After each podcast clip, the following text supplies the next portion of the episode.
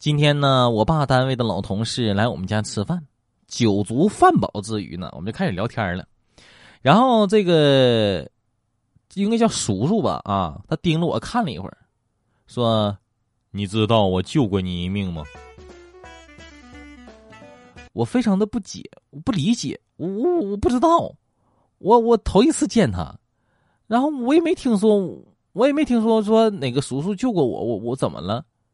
然后这个叔叔啊，四十五度仰望天空，略带沉思的说：“当年你妈妈怀孕了，你爸向我借钱说打胎，我没借，几个月之后你就出事了。”哎呀，那谢谢叔叔救命之恩了。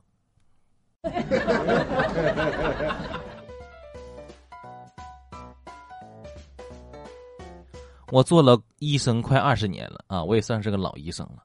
我第一次我遇见这种情况，一位女士鼻青脸肿的来看医生，然后呢，这个我就问她是怎么回事，这女的就哭了。说丈夫啊，每次喝完酒喝醉了之后啊，都会揍她。我说那好办，啊，这样，给你这个漱口水，下次他再醉酒回家的时候，你呀，你就喝一口这个漱口水，你喝哈，你喝这个漱口水，你就是你含住它，直到你老公睡下之后，你再把这个漱口水你再吐掉。一个月之后。这女士是欢天喜地的来找我，大夫，你给我开的到底是什么药啊？他果然不再揍我了。我就跟他说：“我给你开的呀，就是纯净水，你不需要药，你只需要闭嘴。”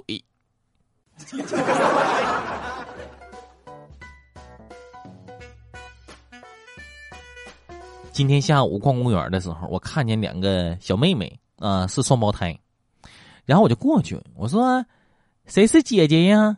哎，一个小姑娘说：“我。”然后我又问：“那谁是妹妹呀？”然后另一个小姑娘说：“姐，这人傻叉，你别跟他说话了。”